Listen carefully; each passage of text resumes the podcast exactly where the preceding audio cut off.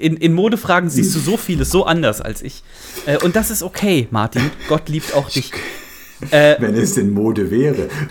Boah, das, ist, das ist so gemein, Martin. Ganz, ganz fies ist das. Pfarrer und Nerd, der Podcast von ndeon.de. Willkommen, willkommen, liebe Leute, liebe Zuhörerinnen, liebe Zuhörer zu einer neuen Folge Pfarrer und Nerd. Und wir, wir müssen echt ein bisschen gucken. Wir sind gerade schon voll ins Labern gekommen und ich habe gesagt, Martin, halte ein. Das ist Gold. Das ist doch alles Content. doch genau. Alles. Da können wir doch was draus machen. Und deswegen, liebe Freunde, begrüßen wir jetzt den Mann, bei dem ihr euch nicht wundern dürft, wenn der heute ein bisschen anders, vielleicht sogar ein bisschen besser klingt. Denn der ein oder andere wird es auf Insta schon gesehen haben. Martin hat Geld ausgegeben, hat sich ein neues Mikro gekauft. Nicht für mich, nicht für sich, sondern für dich. Martin, sprich mal rein. Hallo. Mich hat jetzt irritiert es vielleicht, äh, lieber Sieber, denn du sagst, vielleicht klingt der besser. Du hast mich in dieses Mikrofon geradezu hineingeredet. Nun sitze ich vor dieser Kugel. Über Wochen. Über Wochen, über Monate geradezu und äh, äh, ähm, fixiere sie und versuche meiner Stimme Wohlklang zu verleihen, ähm, auf dass er dann durch nicht. dieses Gerät dann auch noch, ähm, noch besser klingt. Insofern vielleicht, vielleicht gilt es jetzt nicht, es muss besser klingen. Gildet.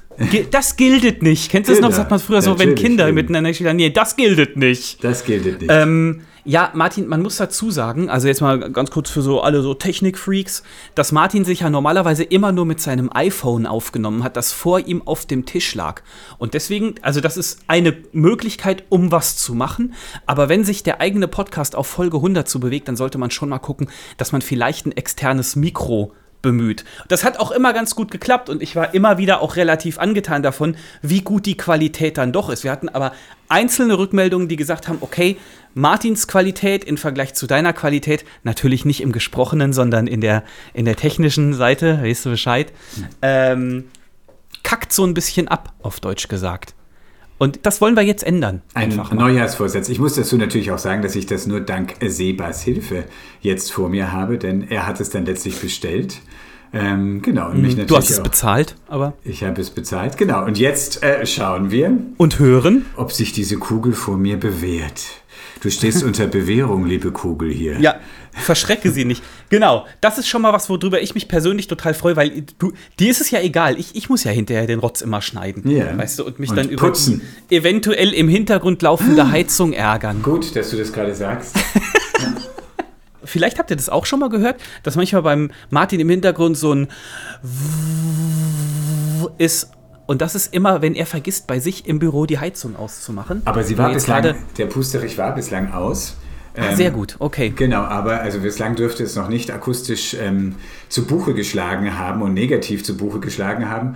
Aber ähm, jetzt habe ich ihn doch runtergeschaltet, nicht, dass er sich irgendwann einschaltet. Ja, sehr fein. Das ist das eines der Themen, über das wir sprechen wollten. Dann. Ja, wir müssen außerdem über deinen Körper sprechen, äh, in gleich verschiedener Art und Weise, Martin, denn äh, du hast aufgrund meines guten Einflusses mal wieder, äh, hast du äh, dich auf eure Rudermaschine gesetzt.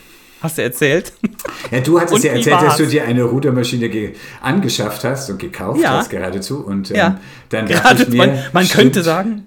Wir, bei uns steht ja auch eine und dann habe ich mich mal für eine Viertelstunde das ist cool. Ja. Das ist sehr gut. Also, wir halten das kurz mit der Ruder-Nerd-Geschichte.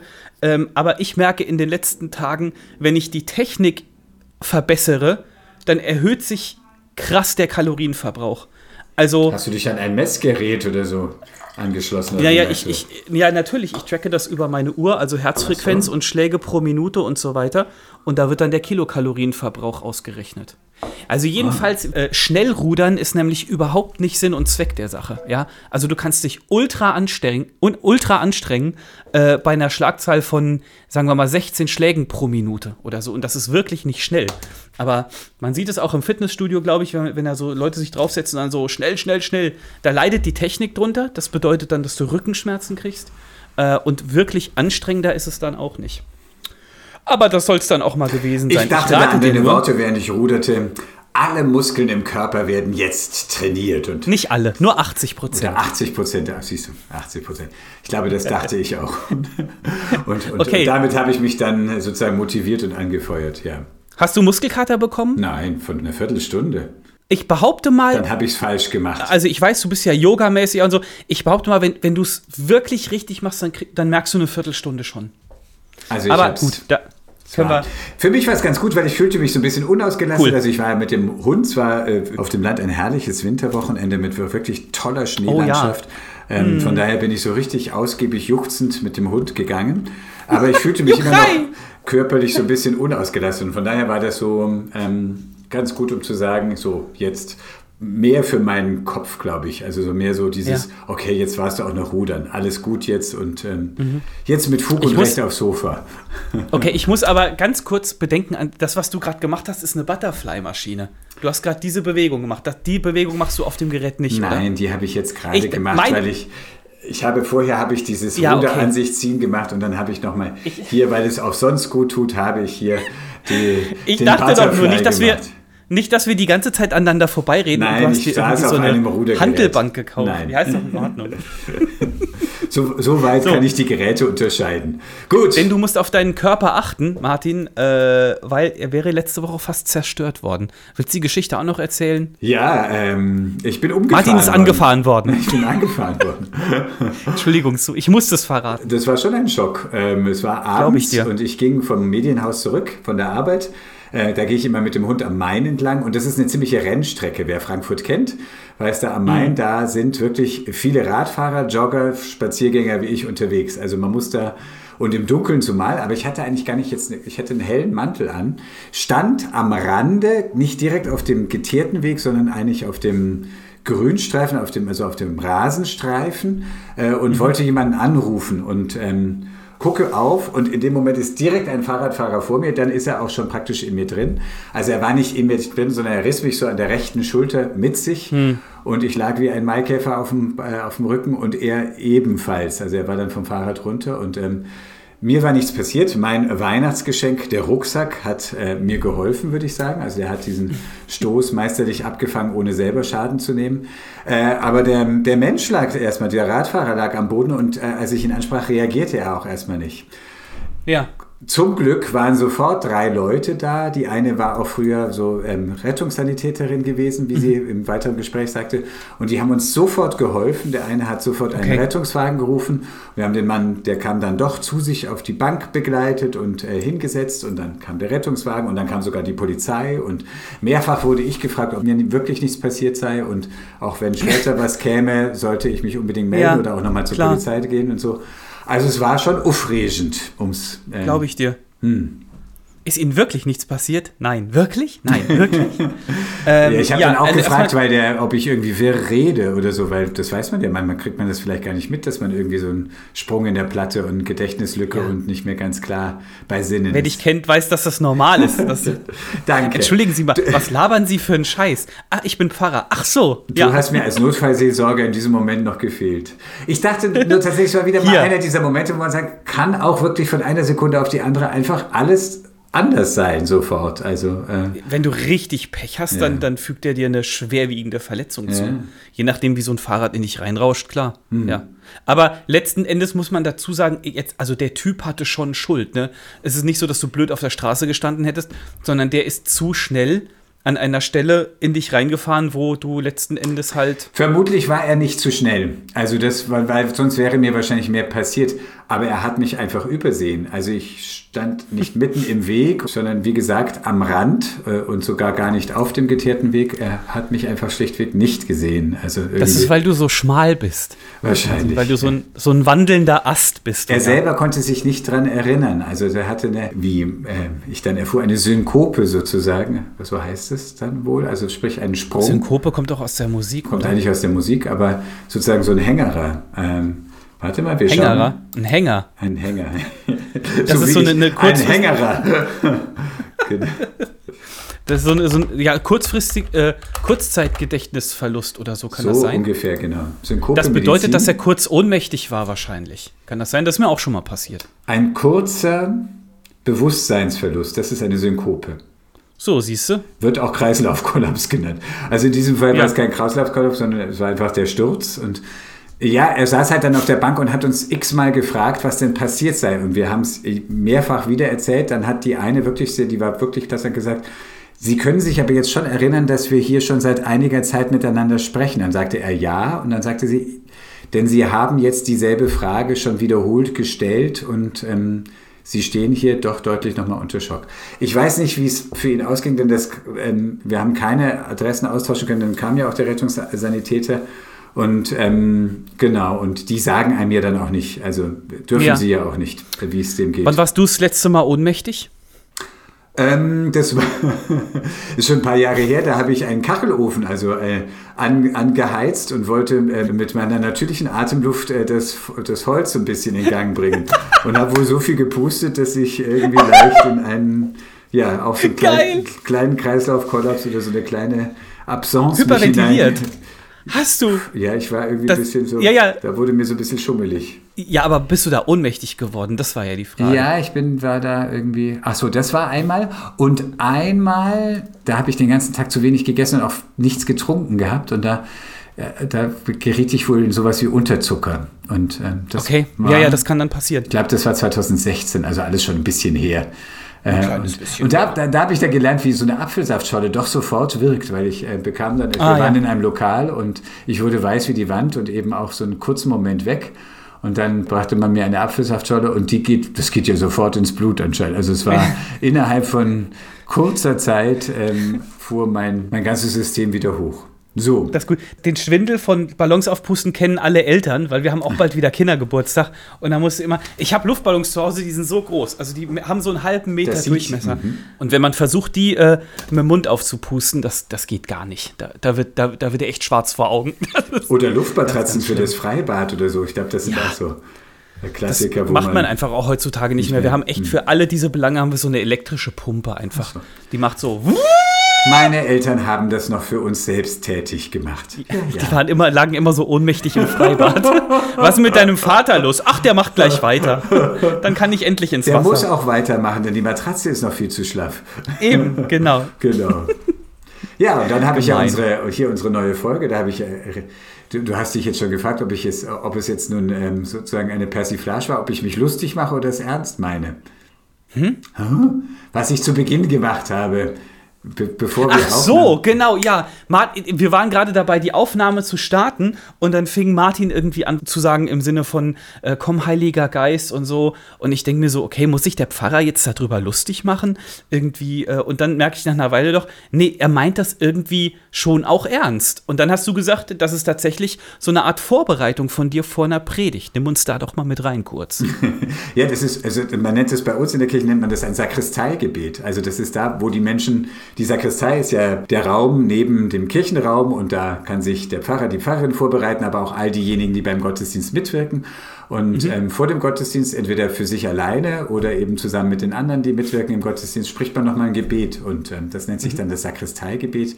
Da gibt es auch ein ganz klassisches von Martin Luther. Und ähm, ich habe aber so für mich selber eines, dass ich tatsächlich mit Bewegungen so ein bisschen äh, über meinem Kopf die Hände halte und sage, äh, Heiliger Geist, weite und öffne meine Gedanken. Dann über meinen mhm. Kehlkopf äh, lass meine Stimme tragen, damit ich das sage, was in deinem Sinne ist.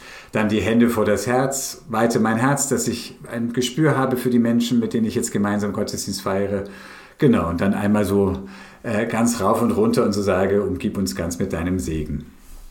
Das ist cool, das ist so eine Art geistliches Bauchbeine Po. das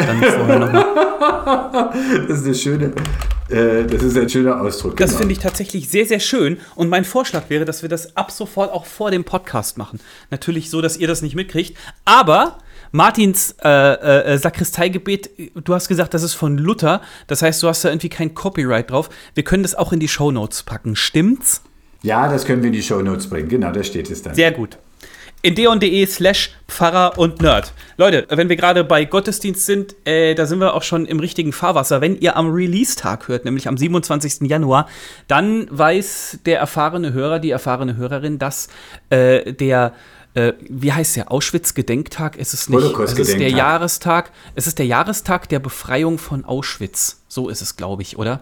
Ähm, genau. Und da wollte ich euch auch gerne einen kleinen Videotipp zu geben. Ihr kennt sicherlich diese Stolpersteine, die in vielen deutschen Städten, ich glaube, europaweit sind es 90.000, die ähm, natürlich hauptsächlich in Deutschland, aber die vor den Häusern in den Boden eingearbeitet sind, wo Juden jüdische Mitmenschen gewohnt haben, die dann verschleppt wurden äh, und in aller Regel dann auch umgebracht wurden. Diese Stolpersteine sind von einem Typen erfunden worden, der ursprünglich aus Berlin kommt, aber mittlerweile in Hessen wohnt, in der Nähe von Alsfeld. Gunther Demnig heißt er. Und ja, das ist so ein Künstler, der die Steine auch bis heute selbst verlegt und sagt, solange meine Knie das noch mitmachen, äh, werde ich das auch weiter äh, tun. Stabiler Typ, äh, faszinierende Sache mit den Stolpersteinen und das Video, was wir dazu gemacht haben, verlinke ich euch auch in den Show Notes. Jetzt hast du die schwierige Aufgabe, und da sind wir wieder beim Sakristeigebet, ähm, einen Gottesdienst mit diesem Thema zu gestalten? Also ich gestalte den nicht, ich bin nicht der Pfarrer, sondern ich wirke mit in einer Gedenkgruppe. Okay. Mhm. Die gibt es in der, Gemeinde, zu der ich gehöre, das ist die Dreikönigsgemeinde in Frankfurt-Sachsenhausen. Und schon seit ähm, über zehn Jahren mittlerweile machen wir jedes Jahr eben zum Holocaust-Gedenktag, so heißt er offiziell. Äh, und der 27. Januar ist ja, wie du gesagt hast, eben deswegen, weil eben am 27. Januar die Rote Armee äh, das Vernichtungslager Auschwitz befreit hat, äh, mit den letzten wenigen Überlebenden dort. Und in der Nähe des Holocaust-Gedenktags macht unsere Gemeinde immer einen Gedenkgottesdienst. Und ähm, mhm. zudem gehört fest, dass die Konfirmanden und Konfirmandinnen, also Jugendliche, mitwirken.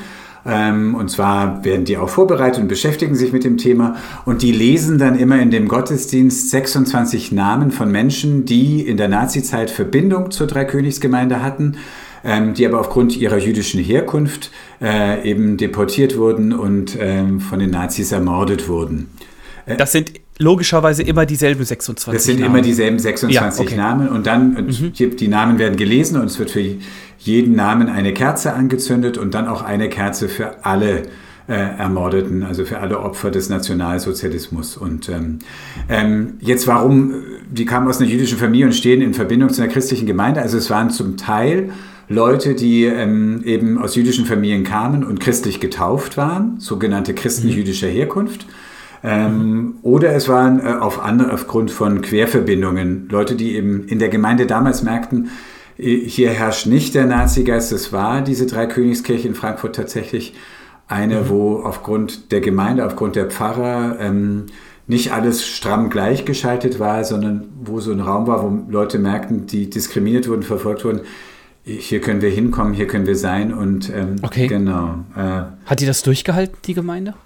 Ähm, ja, schon, die Pfarrer haben das schon. Also das wurde auch, also einige der Pfarrer da damals wurden immer wieder dann ähm, sozusagen strafversetzt oder sollten äh, ganz suspendiert werden.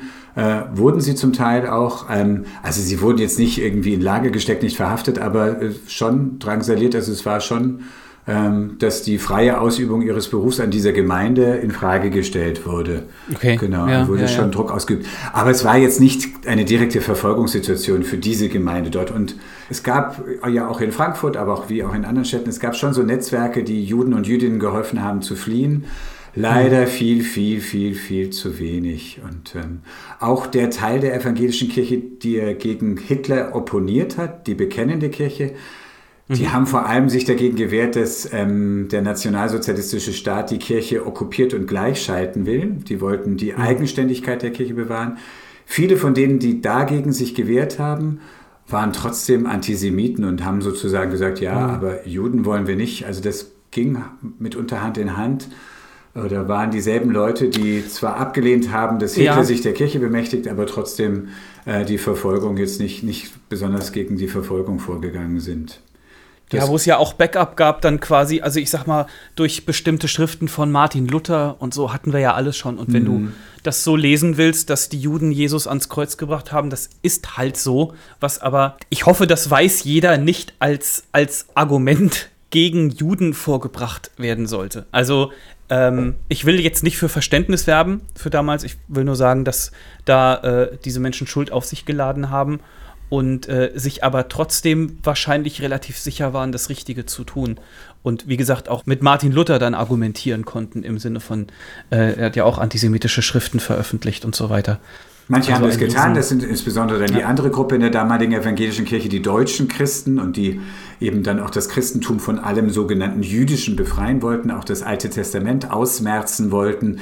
Ähm, also das, all die Stränge, weil schlichtweg das mhm. Neue Testament ist ohne das Alte Testament undenkbar. Also Jesus war ja. Jude und von daher hat er sich auf die Hoffnungen und Verheißungen des Volkes Israel, seines Volkes Israel bezogen. Also insofern ist es ähm, äh, eine Selbst, also geht überhaupt eigentlich gar nicht, das davon zu trennen, aber da gab es ähm, einige, die da so getickt haben.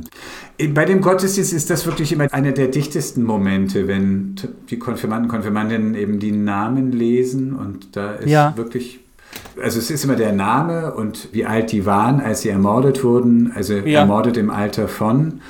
Und ähm, genau. Und, und was wo, das Problem war wahrscheinlich? Ja, die sind jetzt alle jüdischer Herkunft, die meisten alle jüdischer ah, okay. Herkunft. Manchmal mhm. kam noch bei einem Kind wirklich gehend, ein 12- oder 13-Jähriger, Günther Perlhefter. Da war wohl auch noch irgendwie, also er kam aus ähm, finanziell sehr armen Verhältnissen und war wohl auch ein bisschen, äh, hatte wohl eine geistige Behinderung, also, mhm. ähm, aber ähm, genau. Und du kannst dich halt immer so zum Bezug setzen, wenn du hörst, ermordet mit 44 Jahren oder ermordet auch mit, mit weiß ich, 80 Jahren und du, denkst, mhm. also, ähm, oder noch ganz jung, also das ist, ähm, das rückt ihm sehr nah und gibt denen tatsächlich Namen, also wirklich im Sinne von, ja. nennt ihre Namen und nicht irgendwie nur, nicht nur eine Zahl. Ja, das erinnert mich jetzt auch wieder an das Video, was ich euch verlinke, ähm, wo auch ähm, die Kolleginnen äh, bei einer Stolperstein-Verlegung in Frankfurt dabei waren, wo dann Schüler aus dem Geschichts-LK von der Schule nebenan dabei waren, die sich sowieso mit dem Thema beschäftigt hatten und die dann auch die Namen vorlesen der Menschen, die da gewohnt haben. Und der eine hatte eben auch eine, eine Krankheit, die ausgerottet werden sollte. Keine, keine Ahnung, Euthanasie war das, mhm. glaube ich, ne, ist, das, ist der Fachbegriff. Genau, und dieses persönliche Erinnern und sich deutlich zu machen, das war hier das ist hier passiert, hier haben die Menschen gelebt, die haben konkrete Namen gehabt. Das ist eben das Wichtige. Also es deckt sich sehr mit dem, was du aus diesem Gottesdienst jetzt erzählst. Ich glaube, dass das ist quasi so eine Stolpersteinverlegung ist, vielleicht wie so eine Art kleiner Gottesdienst, nur ohne Sakristeigebet vorher halt. Also es ist eine, es ist eine Erinnerung an was. Ja, und gerade auch wenn du, wenn wir so ein Video hochladen, dann kriegen wir auf Facebook auch immer wieder Kommentare in die Richtung, ja, aber jetzt ist es doch auch langsam mal gut mit, äh, mit Stolpersteinen, mit Erinnerungskultur äh, und so weiter. Und ja, das tut dann auch irgendwo so ein bisschen weh, beziehungsweise wenn es nicht weh tut, macht es mich wütend so ein bisschen. Und ich denke, dass, dass ganz viele Leute das halt nicht verstanden haben. Es geht nicht darum, dass wir sagen, wir sind schuld, beziehungsweise unsere, unsere Großeltern haben Schuld auf sich geladen und wir müssen jetzt dafür büßen in irgendeiner Form, sondern ich glaube, es geht darum, dass wir uns daran erinnern, das ist hier passiert. Das kann passieren in einer Gesellschaft, die sich eigentlich für relativ normal hält, sage ich mal. Und da haben Menschen mitgemacht, Menschen wie du und ich. Das ist die Erinnerung. Ähm, und wir müssen aufpassen, dass es nicht nochmal passiert. Also es geht nicht um Schuldzuweisung, sondern um Erinnerung. Herr Pfarrer, oder? Ja, ähm, Stimmen Sie mir zu? Weil du sagst, es wäre wie ein Gottesdienst so eine Stolpersteinverlegung. Mhm. Das ist natürlich unterschiedlich. Es kommt auch darauf an, für wen ein Stein verlegt wird. Äh, wenn ja. für einen Kommunisten, die ja auch verfolgt und ermordet wurden, äh, und es kommt darauf an, wer ist so mit dabei. Aber zum Beispiel äh, gerade bei Stolpersteinverlegungen in Frankfurt, wo ich die, die ich viel erlebt habe, auch eben mit Gunter Dämlich, dem mhm. Künstler so. der Stolpersteine. Ja, der ist ja jedes Mal, mhm. der verlegt die ja immer selber. Also der ist immer, oder ja, sag ich ja. ja genau. Aber ich wusste nicht, dass du dann schon mal dabei warst. Ist ja cool. Ganz viel, weil die Gemeinde eben, diese, das Projekt, das war von Anfang an, das fing, ging los mit Stolpersteinverlegung, eben für okay. die Menschen, die da in Verbindung zu der Dreikönigsgemeinde standen. Und ähm, es gibt in Frankfurt einen Rabbiner, äh, Andrew Steinman, und der spricht dann oft dann ein Gebet dann auch bei dieser Verlegung. Und das, mhm. finde ich, drückt sehr viel aus von dem, was, äh, was da auch dann bei den Stolpersteinverlegungen spürbar ist. Das Gebet geht ungefähr so, durch das Gedenken sollen die diejenigen wieder dazugehören, die einst von hier gewaltsam verjagt wurden. Wir wollen uns die Hände reichen und dann reichen sich auch alle die Hände, die da bei der Stolpersteinverlegung teilnehmen und einen Kreis um diese Steine bilden, um die, um die Seelen, die hier einmal wirkten, wieder in unsere Mitte aufzunehmen. Von nun an sollen sie wieder in unserer Mitte sein, wo sie eben waren, bevor sie von hier aus ihren Leidensweg gehen mussten. Wir trauen um sie und um den Verlust, welchen wir uns selbst mit ihrem Ausschluss und dann mit dem Vergessen darüber zugefügt haben.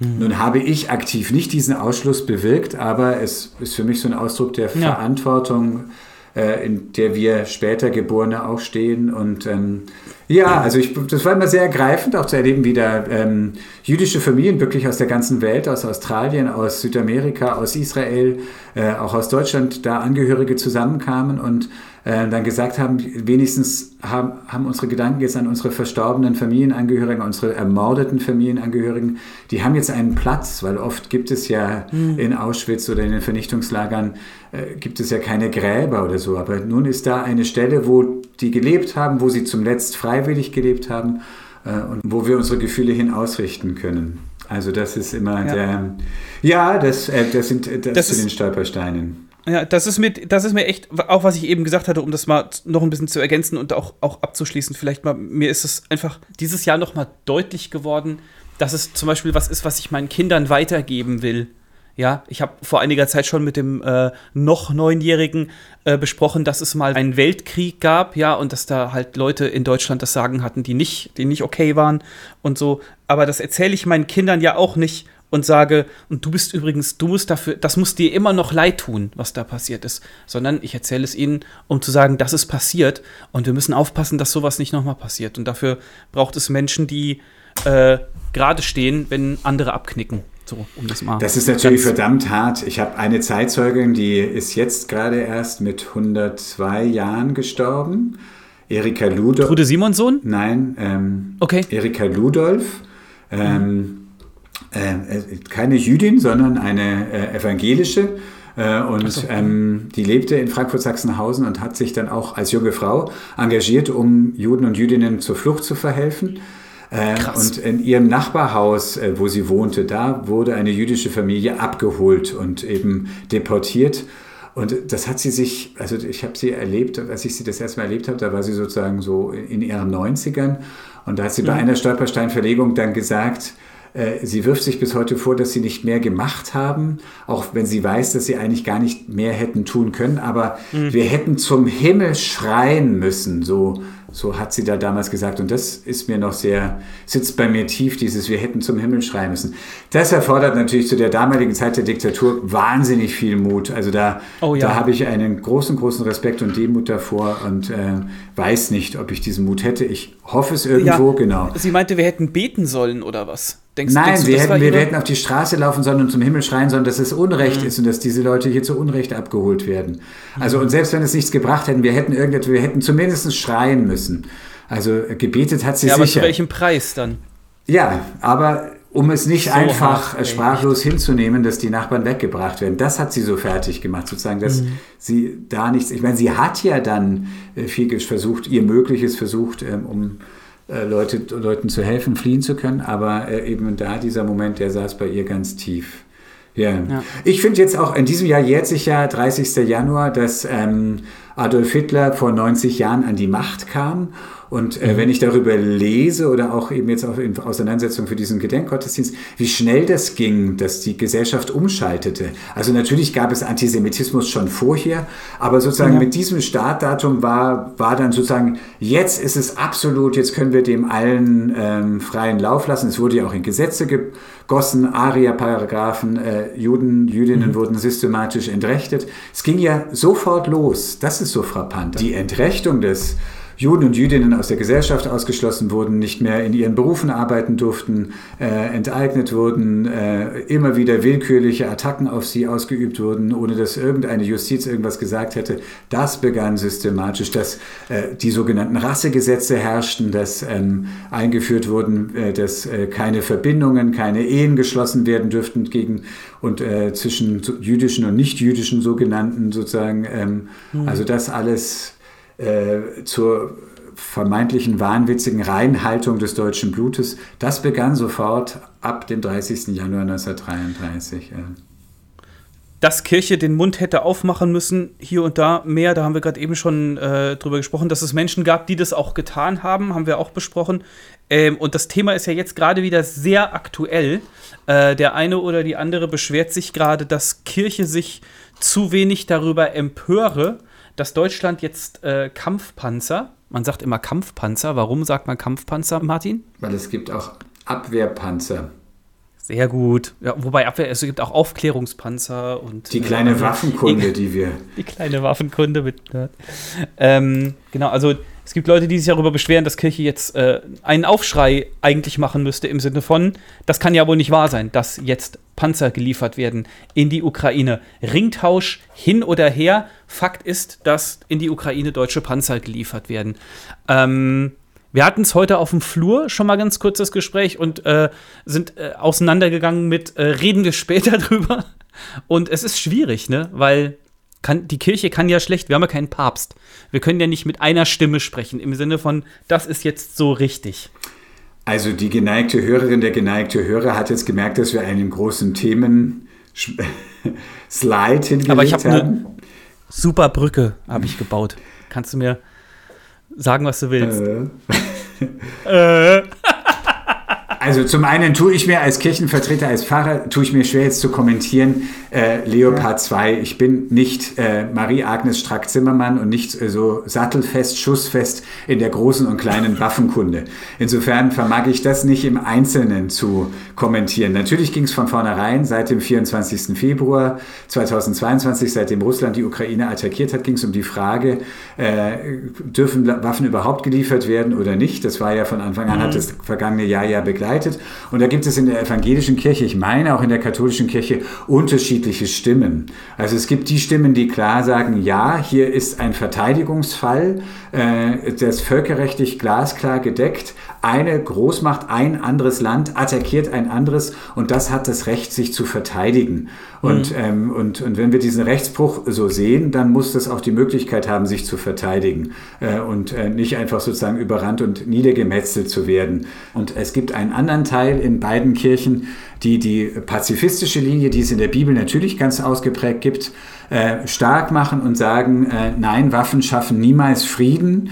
Wir müssen auf andere Mittel setzen. Also alle Kanäle offen halten, ähm, immer wieder versuchen, dem Frieden nachzujagen, wie es in der Bibel heißt im Psalm 34. Mhm. Also sprich, ähm, zu gucken, was ist nötig, dass äh, irgendwie da die Konfliktparteien an einen Tisch kommen. Ähm, starke Vertreterin in der evangelischen Kirche dafür ist Margot Kessmann, die aber auch ja. sich nicht vorwerfen lassen muss, zu sagen, sie sei naiv oder sie würde irgendwie ja. Russland-Versteherin sein oder die Ukraine verraten. Das tut sie alles nicht. Sie hält einfach diese pazifistische Tradition, die es im Christentum ganz ausgeprägt gibt, hoch und sagt, es muss doch andere Möglichkeiten geben als mhm. Waffen. So. Das ist die Position allerdings der Linken und der AfD momentan. Ne? Ob eine Position sich allein dadurch diskreditiert, dass die Falschen sie be, be, beherzigen, ist jetzt nochmal die andere Frage. Also erstmal muss ja eine Position inhaltlich äh, richtig, also für sich gut begründet sein. Richtig ist jetzt vielleicht auch da schwierig. Ob sie richtig ist, weiß ich ist nicht. Schwierig zu für sagen. mich selber ja. war es, äh, ähm, ich habe es in dem Podcast ja auch schon mal erzählt, nicht, für, für mich, dadurch, dass dieser Krieg so nahe ist, und für mich war das tatsächlich so ein Schockmoment und auch ein Umdenken. Ich habe Zivildienst, ich habe Kriegsdienst verweigert und ähm, ich, mir, mir ist sehr, also liegt es sehr am Herzen, die, die friedensstiftenden äh, Stellen in der Bibel. Und trotzdem, mhm. was mir nochmal sehr viel klarer geworden ist in der Bibel, steht an ganz, ganz vielen Stellen, dass Frieden und Gerechtigkeit zusammengehören. Und früher habe ich mhm. das mehr so auf einen Atemzug gesagt. Frieden und Gerechtigkeit, ja, ist ja fast dasselbe. Also im Psalm 85 heißt es, Frieden und Gerechtigkeit sollen sich küssen. Das ist aber überhaupt nicht so selbstverständlich. Da kommen zwei Sachen, die oft gegeneinander stehen, zueinander. Denn ähm, wenn ich für Gerechtigkeit sorge, dann bedeutet es eben auch, das muss nicht unbedingt bedeuten, dass ich damit sofort den Frieden. Also erst brauche ich Gerechtigkeit, ja. um Frieden zu schaffen. Es gibt und ein erzwungener Frieden ist kein ja. gerechter Frieden. So ist ungefähr. eben auch, ja. Jetzt gibt's auch im Prophetenbuch Jesaja äh, gibt es den Ausspruch: ihr, redet, ihr schreit immer Friede, Friede, aber es ist gar kein Friede. Ähm, und das ist so mhm. dieser Blick darauf, es darf kein fauler Friede sein. Der Ausdruck ist, finde ich, ein sehr starker, trefflicher. Denn fauler Friede hieß einfach, äh, bitte lasst uns möglichst schnell, ganz egal, wie es nun aussieht, sondern irgendwie soll das aufhören, aber dass dabei eben dann keine Gerechtigkeit hergestellt wird, ähm, bleibt dann dabei auf der Strecke. Außen hui, innen pfui. Genau, das so. wäre so ein fauler Friede. Genau, gut, gut ja. zusammengefasst. Genau. Jetzt gibt es natürlich in der Bibel durchaus auch Stellen, die sich gewaschen haben, was die Gewalt angeht, sage ich mal. Also da wird in schillerndsten Farben beschrieben, wie ganze Stämme niedergemetzelt werden und so weiter. Sag nicht ich, Martin, sondern das, es gibt Leute, die so argumentieren. Und jetzt, jetzt sagst du, und ich bin da, im Prinzip bin ich da ja auf deiner Seite. Ja, ähm, ich glaube, dass, dass unser Gott ein Gott des Friedens ist, der definitiv nicht möchte, dass seine Geschöpfe sich gegenseitig wegbomben äh, oder verprügeln oder, oder sonst irgendwas machen. Aber diese Stellen in der Bibel existieren, wo Gott Gewalt einsetzt, sage ich mal, oder Menschen sagt, ihr geht jetzt dahin und haut die alle aufs Maul.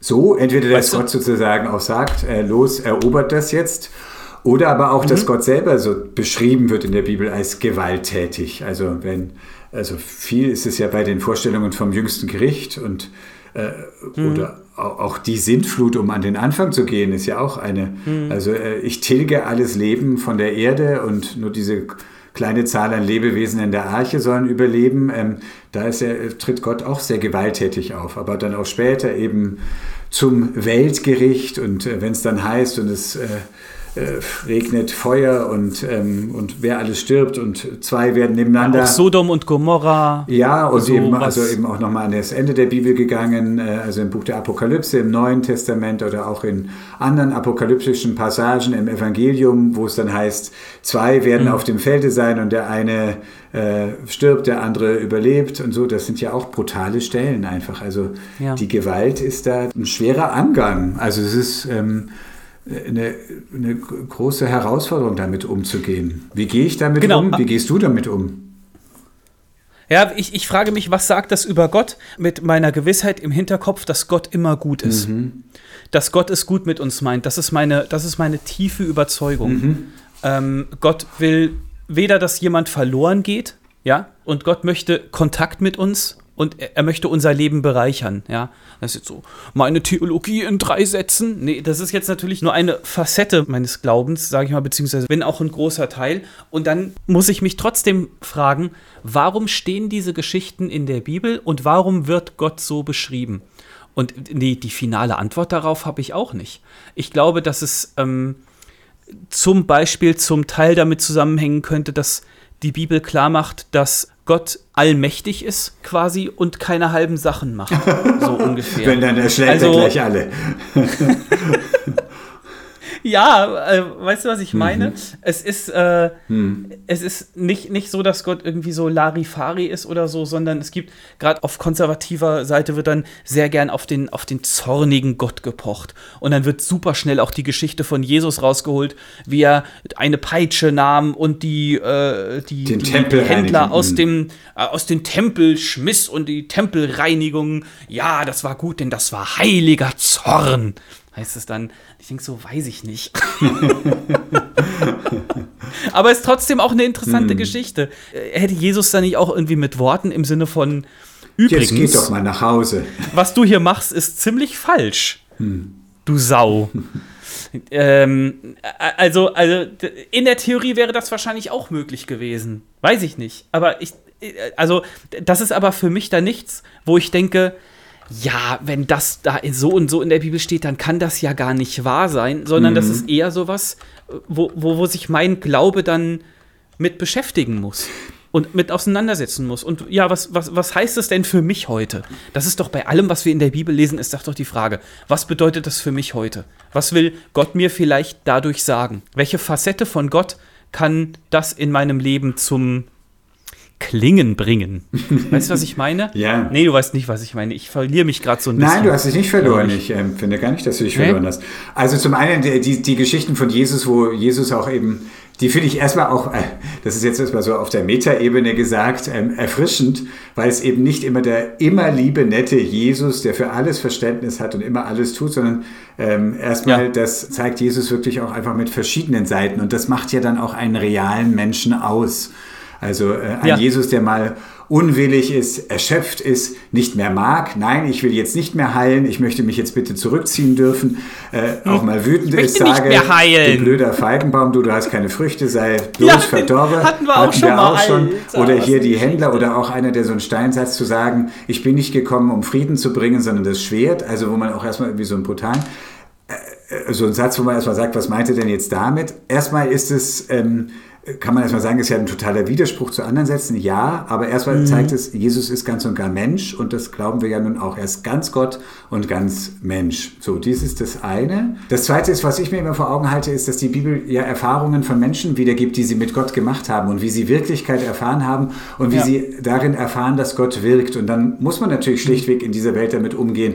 Es gibt Krieg, es gibt Ungerechtigkeit, es gibt Naturkatastrophen, die man sich nicht mhm. erklären kann, es gibt äh, persönliches Elend, wo man sich fragt, wie kann Gott das zulassen? Und irgendwie muss ich damit umgehen. Und dafür gibt es verschiedene Beschreibungen, wie Menschen versucht haben, das mit ihrem Gottesverhältnis, mit, ihren, mit ihrer Erfahrung mit Gott in Einklang zu bringen. Und dann war eine Variante, ja, vielleicht ist es, weil Gott zornig ist auf irgendetwas hatte dann schon ein bisschen dieses was, naja, wenn ich was falsch gemacht habe, kann ich ja vielleicht irgendwie es erstens mal jetzt versuchen, wieder gut zu machen, es äh, fürderhin mhm. richtig zu machen und Gott um Vergebung zu bitten. Also irgendwie gibt es einem eine Handhabe, äh, um äh, nicht einfach einem blinden Schicksal ausgeliefert zu sein. Das ist sowieso das immer Durchziehende, dass es eben kein blindes Schicksal ist, das einfach nur draufhaut, vollkommen egal, sondern dass dahinter Gott steht, unser Gott, an den wir uns immer wieder wenden und dass das schon so ein beruhigendes Moment ist. Das macht natürlich jetzt keinen Schlag in keiner Weise besser. Also das und auch mhm. kein Krieg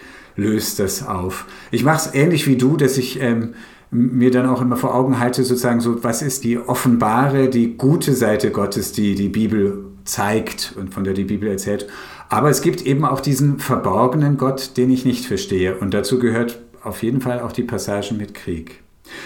Und das ist halt auch so eine Sache, wo ich mir denke, das werden wir auf der Erde nicht final klären können. Äh, wir, wir, können natürlich uns Wissen drauf schaffen und wir können Erfahrungen machen und wir können mit anderen Menschen darüber reden und äh, äh, so unseren eigenen Horizont erweitern, was schon mal vom Start weg immer eine super Sache ist. Aber es gibt eben diese Sachen, die erst im Himmel geklärt werden können. Und das ist ja einer der Hauptgründe, hatten wir ja schon öfters, äh, warum ich auch in den Himmel will, weil es gibt einfach so bestimmte Fragen, die möchte ich im Himmel geklärt haben. Absolut. Martin hat sich diese Woche auch wieder eine ausgedacht. das ist aber jetzt bitte jetzt nicht die Überleitung dazu, denn mir geht es einfach, noch, nee, einfach noch da, ja, okay. da, mir geht es einfach noch darum, dass trotzdem diese, ja, das ist für eine Hoffnung für das Ende der Zeit, dann kann man natürlich aber dann immer mhm. sagen, ja, das wird sich dann irgendwann mal klären und damit erledigen wir die Frage für jetzt.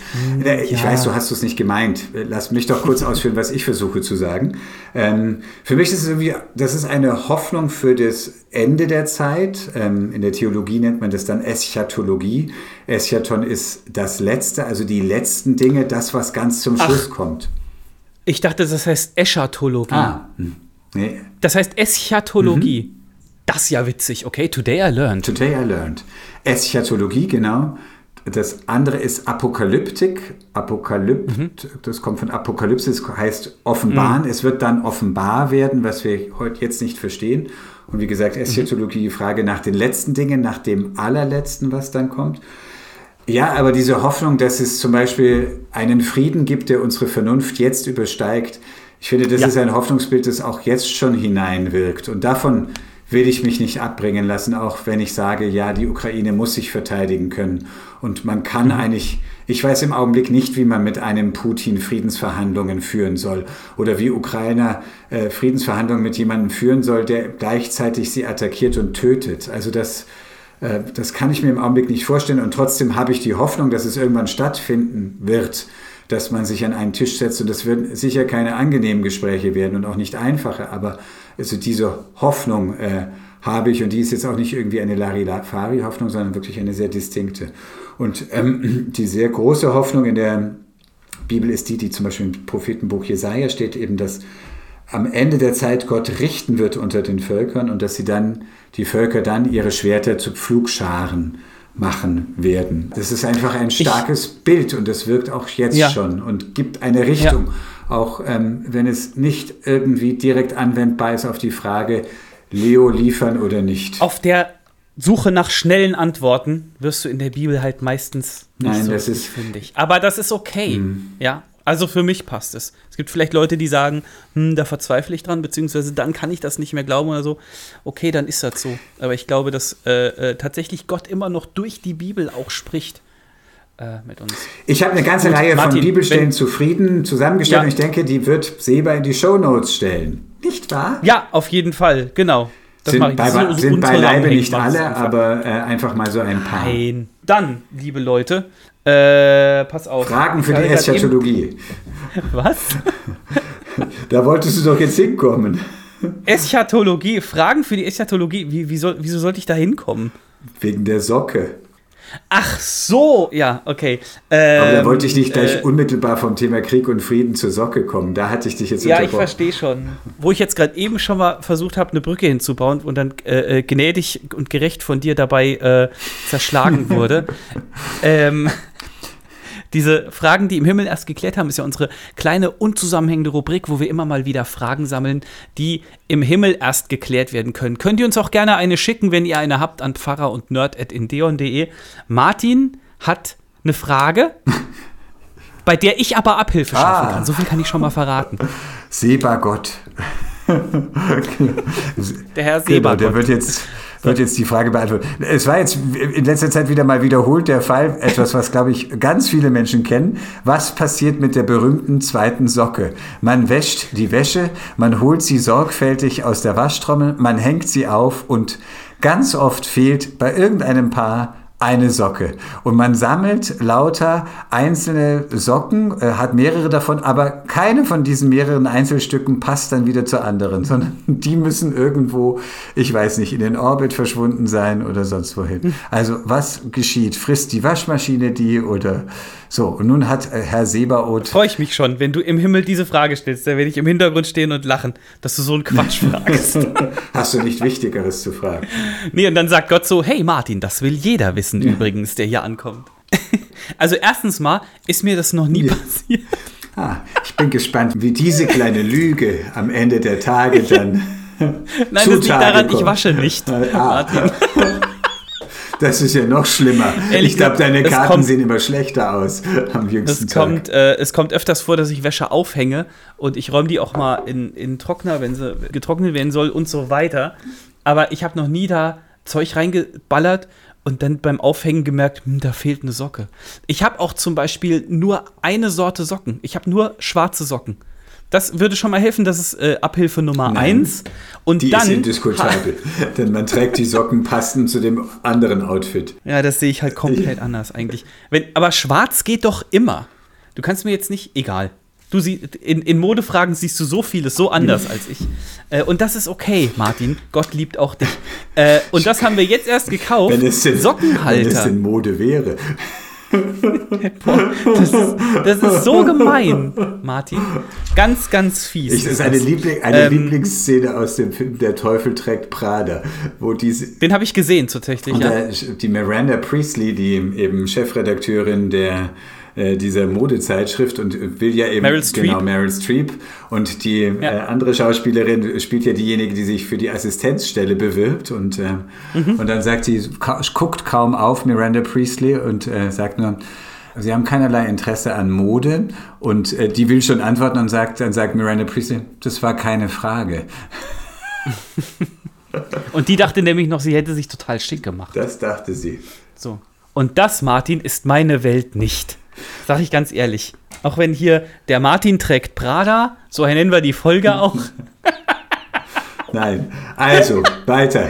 Also, Sockenhalter. weiter im Text. Sockenhalter, das sind so, das sind so Gummidinger, so Gummischeiben mit zwei Löchern mhm. drin. Und da drückst du, also wenn du die in die Wäsche tust, die Socken, drückst du die Socken da so rein und die werden da drin gehalten und werden zusammengewaschen. Weißt das du? klingt gut. Haben wir jetzt unserem, unserem Neunjährigen äh, äh, gekauft. Im Sinne von, da kam so ein Paket für ihn und meine Frau so, hier, haben wir für dich gekauft. Und er so, yay! Und, und sie weinte dann direkt so, ja, jetzt erwarte mal nicht zu viel, aber wir haben da schon mal drüber geredet. So, und er macht so auf, yeah, Sockenhalter. Das ist ungefähr so, wie wenn du dich auf ein Geschenk freust und packst dann ja so ein Pulli aus. So er hat mein Mitgefühl. Weißt du? Nee, aber das ist halt mal ein mega sinnvolles Geschenk. Sucht mal, ich weiß nicht, wie die heißen, Sockenhalter bei Amazon oder so. Guck mal, jetzt hast du für den Himmel schon mal eine Wunderbar. Frage weniger. Ach nee, die Frage Damit bleibt muss ich ja. jetzt Gott nicht behelligen. Fein. okay. Pass auf, und jetzt bin ich aber noch Fragen. ultra neugierig. Genau. Ja, bitte. Auf den Klugschiss bin ich noch sehr neugierig. Also, oh, ich habe ein, das ist ein, ein, ein Scherz-Klugschiss. Also ich, ich habe ja schon was okay. zur Eschatologie gesagt. Also ich finde, ich habe jetzt schon genügend Fachbegriffe herumgeworfen. Deswegen etwas, wo ich, äh, das sage ich, Insta ein Reel und das fand ich Es ist einfach nur albern und ich fand es nett. So, genügend entschuldigende mhm. Vorrede geleistet. Ähm, wie nennt man, lieber Seba, ein mhm. Lama, das auf mhm. Margarine ausrutscht und gegen eine Glocke knallt? Ein Lama, das auf Margarine ausrutscht und gegen eine Glocke knallt. Haben wir alle schon mal gesehen. Ein Lama läuft über die Straße, rutscht auf Margarine aus, knallt gegen eine Glocke. Äh, everyday Moment, sage ich einfach mal. Okay, pass auf. Ein, ähm, das ist doch immer so, also Margarine heißt Butter. Mhm, das ist schon ein oder, guter oder, Lösungsweg. Oder, oh, ein Butterlösungsweg. Nein, ist wirklich ein guter okay, Ansatz, Butter, ja. Glocke, äh, dann Glocke macht Ding oder Dong oder Sehr so. Sehr gut. Du bist äh, und Lama ist Kamel. Kamel Butter Dong. Ah, wie nennt man ein Lama, das auf Margarine ausrutscht und gegen eine Glocke knallt? Ich hatte meine Zeit, jetzt sag. Also ich bin sehr beeindruckt. Du gehst äh, viel, viel besser vor, als ich bei der Sache vorgegangen bin. Die Lösung ist Lama Rama Ding Dong. Oh, weiß ich nicht. Du kennst den Song, oder? Lama Rama ja, Ding Dong. Das ist so äh, äh, war das nicht so Lama Rama Rama Ding Dong Lama Rama genau. So geht der so Song, geht der. Genau.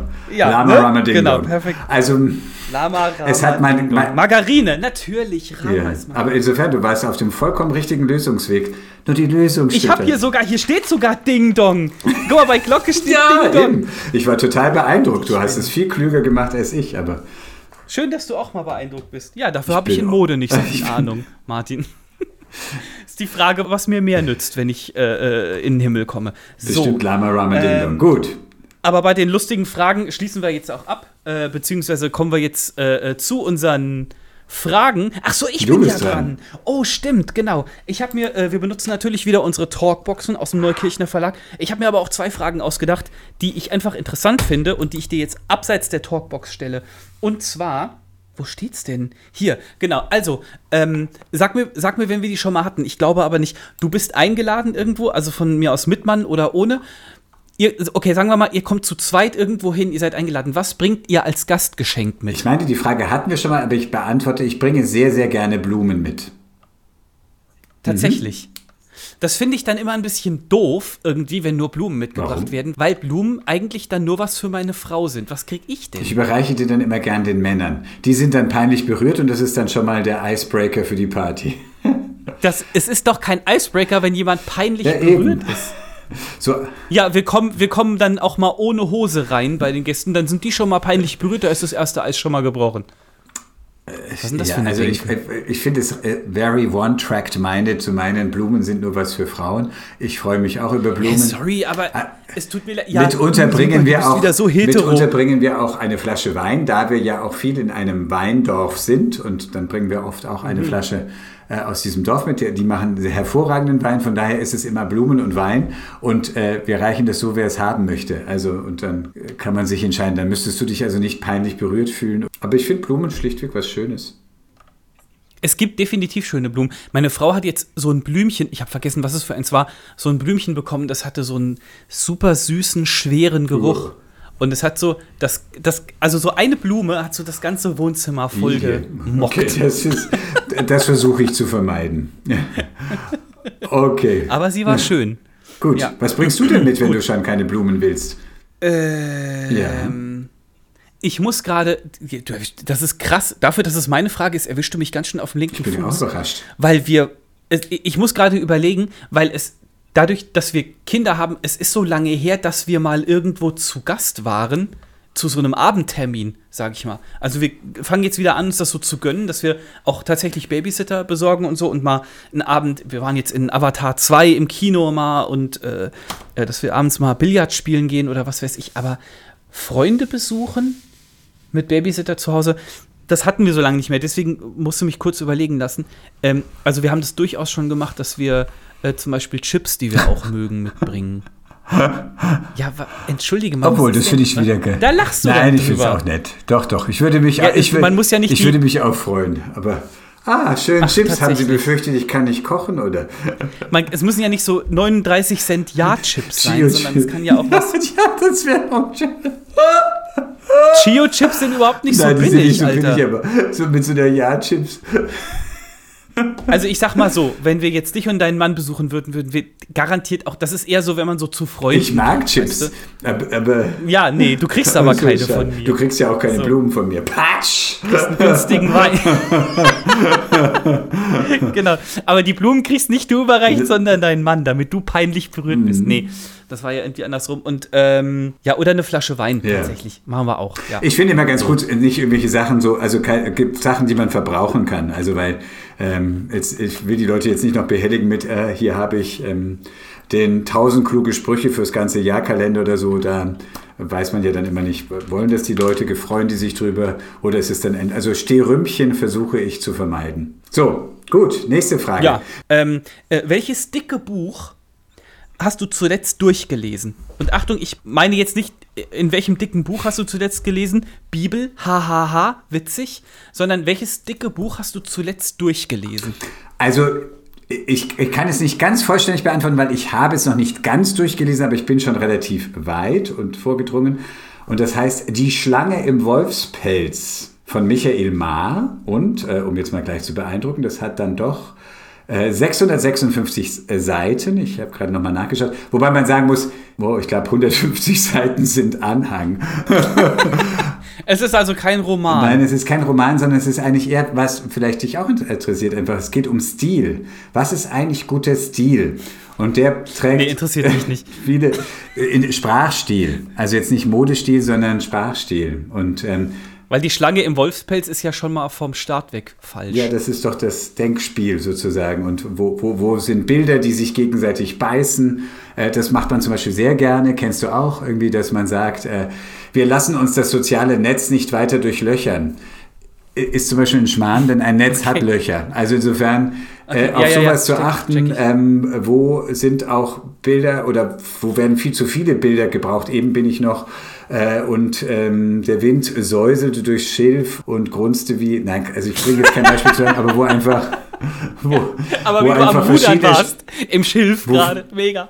Wo verschiedene, wo verschiedene Bilder zusammenfließen, ja. die sich aber beißen. Ja. Und das, äh, solche Sachen einfach darauf zu achten. Und das macht er anhand von Literatur zu schauen. Was ist denn eigentlich gute Literatur oder wo, wo ist sie griffig, stimmig mhm. und wo entgleist es? Und da gibt es ganz handwerkliche Sachen, auf die man achten kann.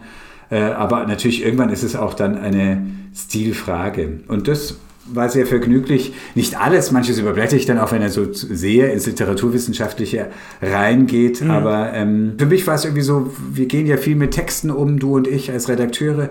Und dazu schauen nicht irgendwie nur so einen Einheitsstil immer nur zu pflegen, sondern auch mal zu schauen, da schreibt mal jemand anders und das ist deswegen nicht gleich schlecht, sondern es ist anders, aber wo muss ich trotzdem gucken, dass es verständlich bleibt. Und bei uns in unserem Job fürs Radio, für Podcast geht es ja ganz viel darum, dass es verständlich bleibt, dass man mitkommt. Und, ja, klar. Mh, genau.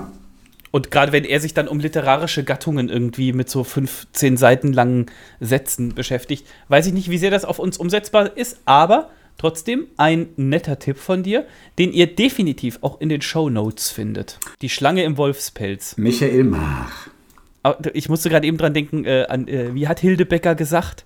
Zu ihrem Sohn, auf dem Ohr ist dein Vater blind. Genau. Äh, stumm. das ist zum Beispiel, wobei das ja schon wieder äh, richtig, das ist ja schon Stil in sich. Also das hat ja Raffinesse. Definitiv. Hilde Becker, die Frau der Raffinesse. Die hat sich immer so die Haare zurechtgemacht, bevor sie ans Telefon gegangen ist. hast, du, hast du auch Heinz Becker geguckt früher? Nee, nicht so viel, aber. Weißt du hm. das noch? Das, äh, also äh, müsste man noch mal gucken, ob das so gut gealtert ist. Aber ich fand den, ich fand den früher mhm. sensationell lustig. Das war ja, das hat ja immer sowas von Kammerspiel. Eigentlich war das eine deutsche Sitcom, wenn man so will.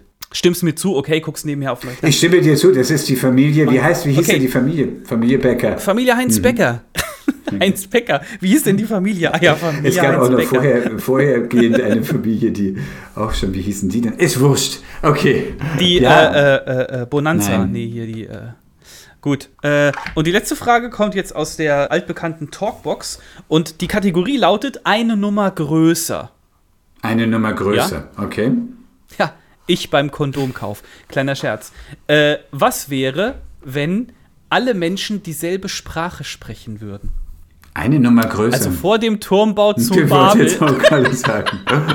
ich war früher der festen Überzeugung, äh, also wie man das halt so als Kind ist, dass die verschiedenen Sprachen auf der Welt nach und wegen des Turmbaus zu Babel angefangen haben. Weil da war ja die Sprachenverwirrung, mhm. wem die Geschichte nicht geläufig ist, gerne mal am Anfang der Bibel nachlesen. Ja, innerhalb Aber des wäre, biblischen Erzählstrangs ist es ja sozusagen so. Also so das, ähm, bis dahin die Menschen eine Sprache sprachen und aber die Befürchtung hatten, sie mhm. würden zerstreut werden. Und deswegen sagten sie, lasst uns einen großen Turm bauen, dass wir uns einen großen Namen machen Ach. und das hilft unserer Orientierung. Die Zerstreuung, die Angst vor der Zerstreuung war, war der Grund für den mhm. Turm. Ich dachte, sie, sie wollten sich ein Zeichen setzen und werden wie Gott.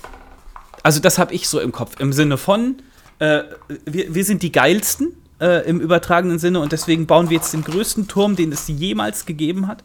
Und äh, by the way, wenn wir am, am Himmel ankommen, dann können wir auch noch Gott treffen. So, also werden wie also Gott. Also werden wie Gott ist eher, ähm, das ist vorher im Garten Eden, da verspricht die Schlange, wenn ihr von diesem Baum esst, dann werdet ihr sein wie Gott und werdet Gut und Böse unterscheiden Aha, können. Beim okay. Turmbau zu Babel, 1. Mose 11, steht. Die Turmsau. Die Turmsau, genau.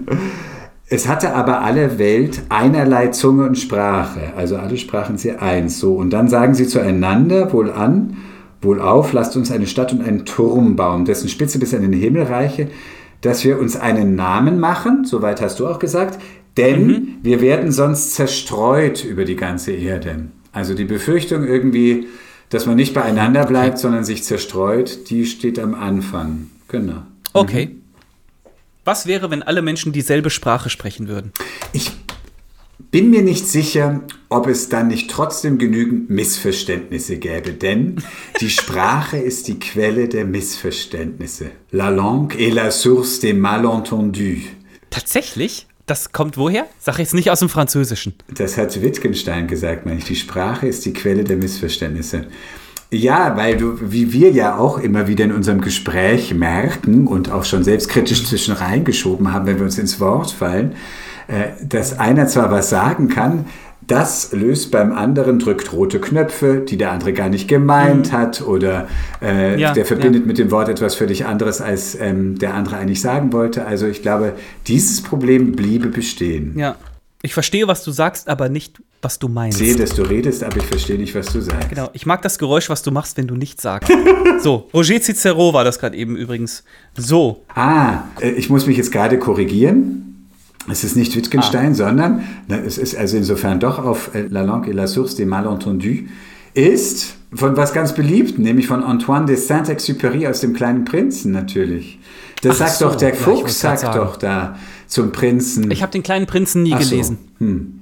Jetzt mal Confession oh. Time. Ach, so, das tut mir. Es überrascht mich nicht, Nein, das Seba, mir, da, dass du das diese Sternstunde der Lyrik noch nie in deinen Schädel reingedrückt Nein, hast. Du Idiot. Das, ja, das hast du gemeint gerade.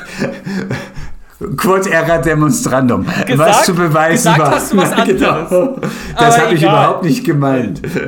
Ich weiß, so. ich zieh dich, ich zieh dich doch nur auf. Äh, tatsächlich, so. Kleiner Prinz ist irgendwo auf meiner. Äh, ich weiß, man sieht nur mit dem Herzen gut. das weiß ich von Jesus und vom kleinen Prinzen, ohne das Buch gelesen zu haben. Aber ist auf meiner Liste, muss ich irgendwann nochmal machen. Du nicht, so. aber. Möchte ich aber vielleicht. Außerdem hast du mir gar nichts zu sagen. Wunderbar. Das Missverständnis Wunderbar. lebt, obwohl so. wir eine Sprache sprechen. Genau. Wir haben uns so viel gestritten heute, dass wir nächste Woche mal ausfallen lassen. Nein, kleiner Scherz. Wir äh, machen tatsächlich eine winzig kleine Pause von einer Woche. Das bedeutet, liebe Leute, am 3. Februar gibt es keine neue Folge. Wir hören uns wieder am 10. Februar. Wenn euch bis dahin die Sehnsucht packt, äh, tut euch ein paar alte Folgen rein, wenn ihr Bock habt. Es gibt ja mittlerweile genug.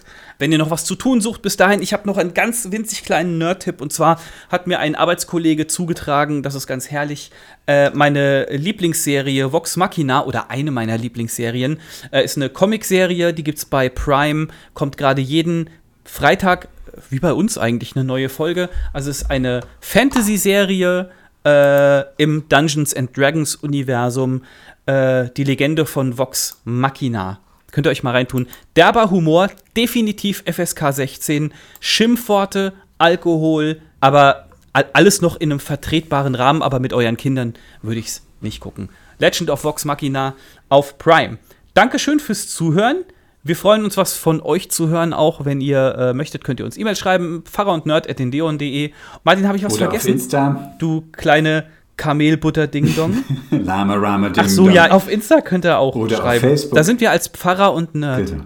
Oder auf Facebook. Ja, ist uns egal eigentlich. Wir lesen alles. So, Martin, ich würde sagen, hau noch einen Segen raus am Ende und dann lassen wir es auch mal gut sein für heute. Wie? Ich bin so gespannt auf die Mikroaufnahme. Ich kann das in Worte kaum fassen. Ja, Ja. du solltest auch gespannt sein. Du hast mich da reingeredet. Ja, hier kommt jetzt der Segen.